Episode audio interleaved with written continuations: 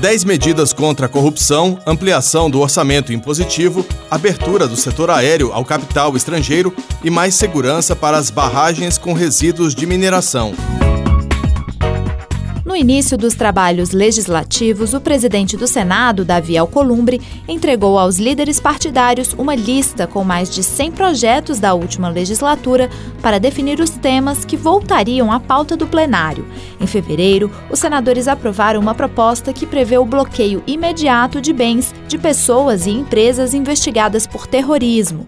Também foi aprovada a proibição de casamento de menores de 16 anos. A senadora Elisiane Gama, do Cidadania do Maranhão, lembrou que o Brasil é o quarto país com mais casamentos infantis no mundo. 877 mil mulheres brasileiras casaram-se até os 15 anos de idade. Isso significa evasão escolar, isso significa a submissão a baixos salários, isso significa a ruptura de sonhos, a frustração em março, mês em que é comemorado o Dia Internacional da Mulher, a pauta foi dedicada aos direitos femininos. Empresas que contratarem mulheres com salários menores que o de homens que exercem a mesma função serão multadas. Dados do IBGE mostram que essa diferença costuma ser de 20% a mais para empregados do sexo masculino. O relator do projeto, o senador Paulo Paim, do PT do Rio Grande do Sul, afirmou que a proposta faz justiça às mulheres. É uma luta histórica das mulheres brasileiras na mesma função, na mesma atividade, que não haja diferença por sexo, por cor ou por hierarquia familiar, mas sim que tenham o direito ao mesmo salário. Outro projeto previu que o agressor tenha que ressarcir o INSS do valor usado para pagar os benefícios da vítima de violência doméstica. Os senadores garantiram ainda o direito ao aleitamento materno em locais públicos, prevendo indenização à lactante que tenha sido reprimida ou proibida de amamentar. Em abril, destaque para a PEC que ampliou o orçamento impositivo, que obriga a execução de emendas parlamentares das bancadas estaduais. Para evitar obras inacabadas, as emendas devem ser renovadas a cada ano até que os empreendimentos sejam concluídos. Para o senador Wellington Fagundes, do PL de Mato Grosso, a medida vai moralizar a execução orçamentária. Agora, verdadeiramente, nós poderemos ter obras que começarão e serão concluídas até o seu último centavo. Caso contrário, não se poderá fazer uma emenda nova para uma obra nova. Já em maio, foi aprovada a medida provisória que abriu totalmente o setor aéreo ao capital estrangeiro, antes limitado a 20% das ações de empresas nacionais. O texto também retomou a gratuidade de bagagens de até 23 quilos, mas esse trecho foi vetado pelo presidente Jair Bolsonaro. Também foi aprovada a nova lei antidrogas, que facilitou a internação involuntária de dependentes químicos crônicos, aumentou de 5 para 8 anos a pena mínima para traficantes e fortaleceu as comunidades terapêuticas, instituições religiosas de tratamento. Os senadores também aprovaram uma proposta que aumenta a segurança das barragens, buscando o desenvolvimento de novas tecnologias para reduzir o volume de resíduos industriais e o reaproveitamento de rejeitos de mineração. A autora, senadora Rose de Freitas, do Podemos do Espírito Santo, afirmou que as mudanças serão fundamentais para evitar novas tragédias. Os desastres ocorridos em Mariana e Brumadinho revelaram para todos, para o país inteiro, de uma maneira doída, a falta de segurança das barragens de rejeitos de mineração, sobretudo aquelas construídas do modelo de alteamento a montante. Em junho, passou pelo plenário a medida provisória contra fraudes no INSS, com uma previsão de economia de 10 bilhões de reais para os cofres públicos. Além de criar um programa de revisão de benefícios, passou a ser exigido o cadastro do trabalhador rural e ficou restrito restrito o pagamento de auxílio reclusão aos casos de cumprimento da pena em regime fechado. Outra votação importante para os senadores alterou a tramitação das medidas provisórias no Congresso Nacional, garantindo que 30 dos 120 dias de prazo serão destinados à análise do Senado. Os senadores se queixavam de não ter tempo hábil para discutir as proposições antes que as MPs perdessem a validade, como explicou a senadora Simone Tebet, do MDB do Mato Grosso do Sul. Os assuntos das medidas provisórias são os mais urgentes e relevantes. E mesmo assim, esta casa era obrigada, até hoje, a fazer uma escolha em sequer nos aprofundar no seu conteúdo ou deixá-la caducar. Também em junho foi aprovado o projeto conhecido como 10 Medidas de Combate à Corrupção, apresentado por um grupo de procuradores e transformado em um projeto de lei de iniciativa popular com mais de 1 milhão e 700 mil assinaturas. Além de tipificar os crimes eleitorais de Caixa 2 e compra de votos, foi inserida na proposta a criminalização do abuso de autoridade cometido por magistrados e membros do Ministério Público. Nas mais de 300 propostas analisadas pela Comissão de Constituição e Justiça neste semestre, os destaques são as 10 medidas contra a corrupção e o abuso de autoridade, medidas para barrar a violência contra as mulheres, cadastro positivo e medidas mais rígidas para a segurança das barragens. Essas foram algumas das propostas aprovadas pela Comissão de Constituição e Justiça em 2019. Responsável por avaliar a constitucionalidade das propostas que passam pelo Senado, a Comissão de Constituição e Justiça, neste primeiro semestre, foi decisiva para temas polêmicos, como o Decreto das Armas, editado pelo presidente Jair Bolsonaro. O debate sobre a flexibilização do Estatuto do Desarmamento dividiu a opinião dos parlamentares. O decreto foi derrubado pelo Senado, mas o tema ainda não foi concluído pela CCJ. Segundo a presidente da comissão, senadora Simone Tebet, do MDB de Mato Grosso do Sul, no segundo semestre a flexibilização do porte de armas voltará ao debate e à votação. Coube ao senador Alessandro Vieira, do Cidadania de Sergipe, analisar 18 projetos que tratam do porte e da posse de armas. Durante o primeiro semestre desse ano, a CCJ contabilizou 35 reuniões e analisou mais de 300 proposições, além de 10 audiências públicas. Entre outros temas de destaque está a Política Nacional de Segurança de Barragens, que trouxe regras mais rígidas de responsabilização para quem causar tragédias, tornando ainda crime hediondo quando o desastre ambiental causar a morte de pessoas. Estabeleceu ainda a aplicação de multas mais altas, como explica o senador Antônio Anastasia, do PSDB de Minas Gerais, relator da proposta na CCJ. Nós colocamos o valor das multas agora de 10 mil a 10 bilhões de reais, sem prejuízo de indenizações cíveis, que aí, é claro, caberá ao Poder Judiciário definir os valores, que não terão limite em razão de cada prejuízo realizado. A proposta, aprovada em fevereiro, foi uma resposta à tragédia de Brumadinho, ocorrida em janeiro, que deixou, segundo o levantamento feito até esse mês, 247 mortos identificados e 23 desaparecidos ou não identificados. Os senadores ainda aprovaram a proposta que prevê a execução obrigatória de emendas das bancadas estaduais ao orçamento da União. Em 2020, 0,8% da receita corrente líquida, referente a 2019, será usado para pagar emendas de bancada, e a partir de 2021, o percentual será referente a 1%. O senador Tasso Gereissati, do PSDB do Ceará, diz que com a medida o legislativo se torna mais independente. Aquele tão famosa dependência da Câmara, do Senado Federal em relação ao executivo, da obrigatoriedade de ser amigo do ministro, amigo do rei para ter acesso a determinadas emendas, se tornando um dos pilares do fisiologismo no Brasil, passa a não ser relação predominante entre executivo e legislativo. A comissão ainda aprovou uma proposta que altera a Constituição para aumentar a fatia dos recursos do orçamento para o Fundo de Participação dos Estados. A proposta foi uma das condições apresentadas pelos governadores ao presidente Bolsonaro para recuperar as finanças dos estados. O texto está pronto para votação em plenário.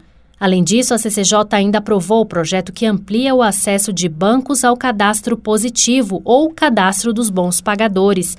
A ideia é que as pessoas adimplentes tenham acesso a taxas de juros menores. O cadastro positivo existe desde 2011 e hoje cerca de 10 milhões de consumidores têm inscrição no sistema. Contra a corrupção e o crime de Caixa 2, a CCJ também se debruçou e aprovou propostas, entre elas o projeto de lei de iniciativa popular, conhecido como 10 medidas contra a corrupção, que prevê também a criminalização do abuso de autoridade, cometido por magistrados e membros do Ministério Público. Relator na CCJ, o senador Rodrigo Pacheco, do Democratas de Minas Gerais, defendeu a inclusão das medidas de combate a possíveis abusos de juízes e procuradores. E justificou por que a proposta não incluiu outras autoridades. Não é possível incluir outras autoridades, membros do Tribunal de Contas, auditores fiscais, guardas de trânsito, justamente porque neste projeto se fez a opção, lá na Câmara dos Deputados, da criação de tipos penais próprios, muito específicos, da atuação de magistrados e da atuação de membros do Ministério Público. A comissão também aprovou medidas de segurança para crianças e mulheres, entre elas a proposta que estabelece que tanto a autoridade judicial como a policial poderão determinar o afastamento do agressor, verificada a existência de risco atual ou iminente à vida ou à integridade física da mulher em situação de violência doméstica. E ainda aprovou a criação de um cadastro nacional de pedófilos. A proposta recebeu voto favorável do relator, senador Major Olímpio, do PSL de São Paulo. Ao fazer um balanço sobre as votações da comissão, a presidente do colegiado, senadora Simone Tebet, comemorou o resultado dos trabalhos neste primeiro semestre e disse que o apoio dos senadores foi essencial para o andamento das pautas. Esse número tão expressivo, batemos o recorde dos últimos 20 anos, não foi outra razão senão o apoio que tivemos das nossas assessorias, das senhoras e senhores senadores, que num debate democrático fez possível essa façanha. Que o segundo semestre eu possa voltar a contar com a parceria, o apoio de cada um e das senhoras e senhores senadores, fundamental. A comissão ainda aprovou a inclusão na Constituição da proteção de dados pessoais de brasileiros brasileiros e estrangeiros residentes no país, inclusive os disponíveis em meios digitais, como uma das garantias fundamentais. A Comissão de Educação, Cultura e Esporte aprovou 19 matérias que não precisaram passar pelo plenário do Senado no primeiro semestre.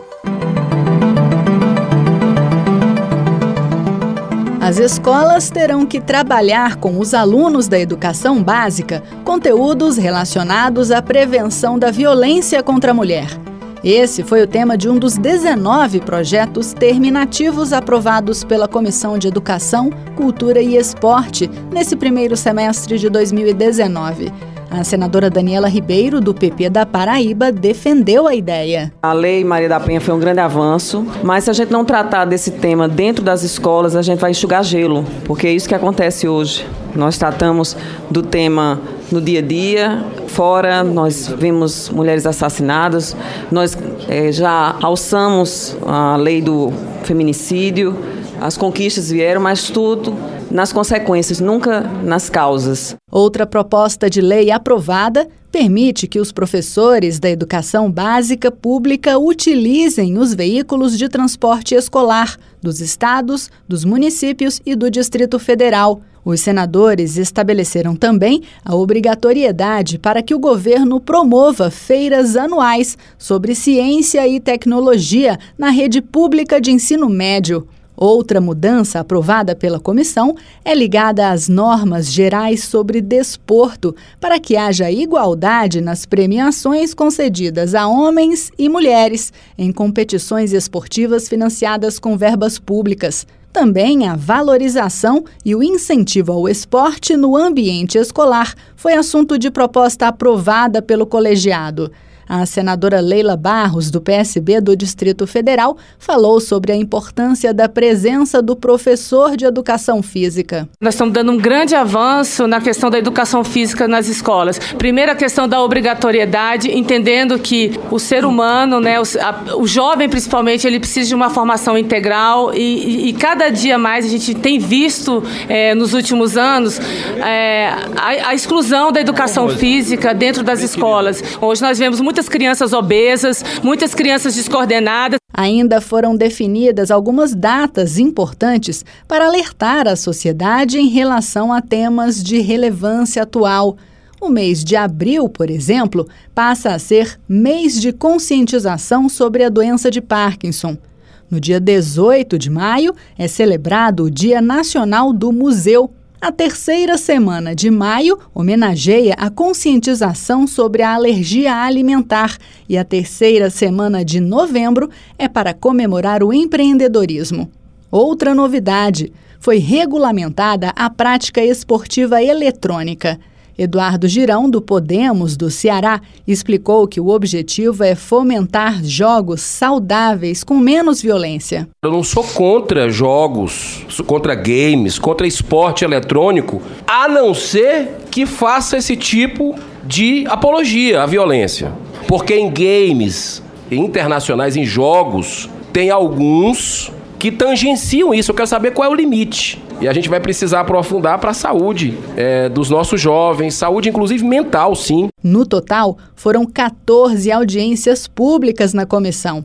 Destaque para a participação de ministros, como Osmar Terra, da Cidadania, com a apresentação de diretrizes e programas prioritários da pasta logo no início do ano, e de Abraham Weintraub, da Educação. Hoje, 30% das crianças têm acesso à creche no Brasil, isso incluindo público e privado. Então, o que, que acontece? A gente não está conseguindo atender essa primeira recepção das crianças à escola. Quando a gente vê a pré-escola, antes do primeiro ano, a situação também não é confortável a gente ainda tem 10% das crianças sem ser assistidas. O colegiado também debateu sobre a segurança nas escolas, com especialistas como Marilene Proença Rebelo de Souza, do Instituto de Psicologia da Universidade de São Paulo. Infelizmente, no Brasil, muitas vezes precisamos que tragédias aconteçam para que algumas atitudes sejam tomadas. Não é? Como diria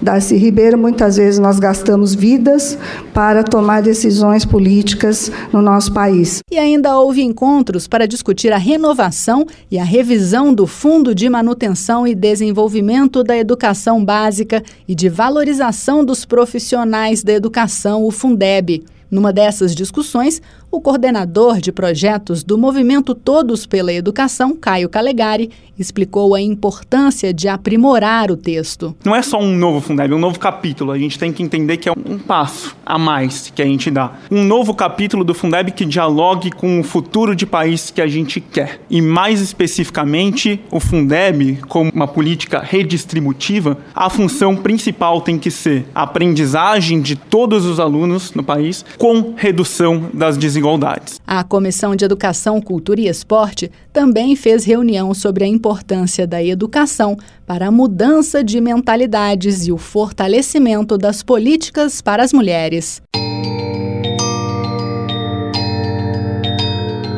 Reforma da Previdência, auxílio creche, empréstimos do BNDES e sabatinas de cargos para o Banco Central. Esses são alguns destaques da Comissão de Assuntos Econômicos nesse primeiro semestre de 2019.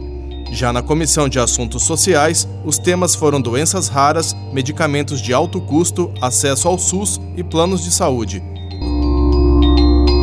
reforma da Previdência foi um dos primeiros temas de debate da Comissão de Assuntos Econômicos no primeiro semestre.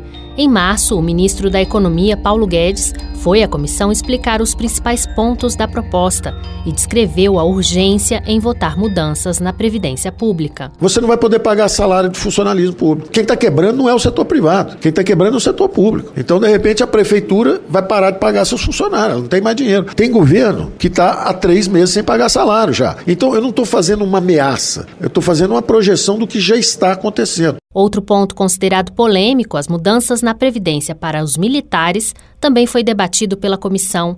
Durante a audiência pública, o coronel Elias da Silva, da Federação Nacional de Entidades de Oficiais Militares Estaduais, falou da importância de se investir em segurança e das especificidades da carreira militar e da alta mortalidade dos policiais mas muitos outros temas foram discutidos pela CAI, o projeto de decreto legislativo que derrubou a portaria do Ministério da Saúde que restringia o acesso de mulheres de 40 a 49 anos aos exames de mamografia para detecção precoce de câncer de mama no Sistema Único de Saúde, foi aprovado em abril.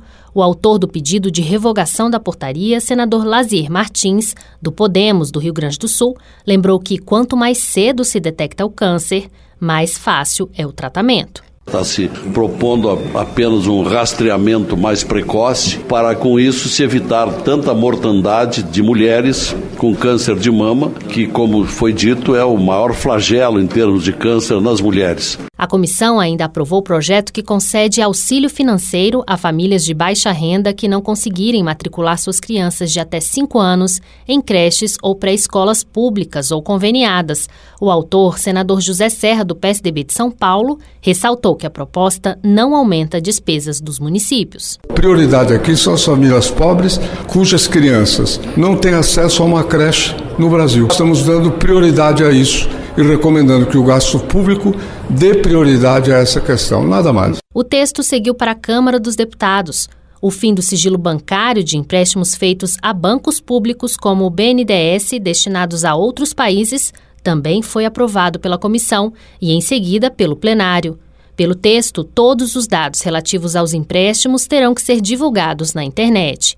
E entre as autoridades aprovadas pela CAI, destaque para o nome da segunda mulher a assumir uma diretoria no Banco Central do Brasil, a servidora Fernanda Necchio exercerá o cargo de diretora de Assuntos Internacionais e Riscos Corporativos do Banco Central.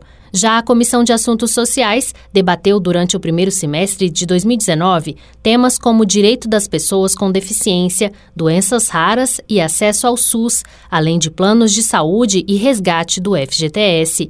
Entre os eventos promovidos pela comissão, o Ninguém Fica para Trás, para celebrar o Dia Internacional da Síndrome de Down, o presidente da CAS, senador Romário do Podemos do Rio de Janeiro, disse que a comemoração buscou conscientizar a sociedade, combater o preconceito e assegurar os direitos das pessoas com síndrome de Down. A luta constante para que vocês tenham sempre os seus direitos, para que vocês possam sempre poder fazer o que vocês realmente querem fazer, podem fazer. O tema do, do evento de hoje, ninguém fica para trás. E essa é a grande verdade verdade. Ninguém mais pode ficar para trás, e muito menos quem tem síndrome de Down. A comissão ainda promoveu uma reunião especial em plenário com a presença do ministro da Saúde, Luiz Henrique Mandetta, que assinou a portaria de incorporação do medicamento Spinraza na Relação Nacional de Medicamentos Essenciais do Sistema Único de Saúde. O remédio indicado para pacientes com amiotrofia muscular espinhal, doença rara que compromete o funcionamento de músculos e órgãos, passará a ser distribuído gratuitamente. A comissão ainda aprovou a proposta que inclui dados sobre pessoas do espectro autista nos censos demográficos. Na parte de benefícios fiscais, a Casa aprovou o projeto que permite o saque do FGTS pelo trabalhador ou por seus dependentes acometidos por doença grave, degenerativa ou incapacitante. E ainda o que permite que contribuintes do imposto de renda pessoa física que tenham dependentes com doenças raras possam ter benefícios fiscais. A relatora, a senadora Mara Gabrilli, do PSDB de São Paulo, diz que o SUS não consegue atender prontamente pessoas com doenças raras, o que faz com que essas famílias tenham altos gastos com saúde em redes privadas. E a falta de acesso à atenção especializada do SUS obrigam as famílias a percorrer uma verdadeira via crucis para conseguir atendimento na rede pública, tendo muitas vezes que despender altas quantias para promover o cuidado de seus entes queridos. Ainda sobre o tema doenças raras, o colegiado criou uma subcomissão específica para debater esses tipos de doenças e as dificuldades enfrentadas pelos pacientes. O colegiado Senado também aprovou projeto que extingue prazo de carência dos planos de saúde em caso de emergência e reduz para 120 dias o prazo para internações hospitalares.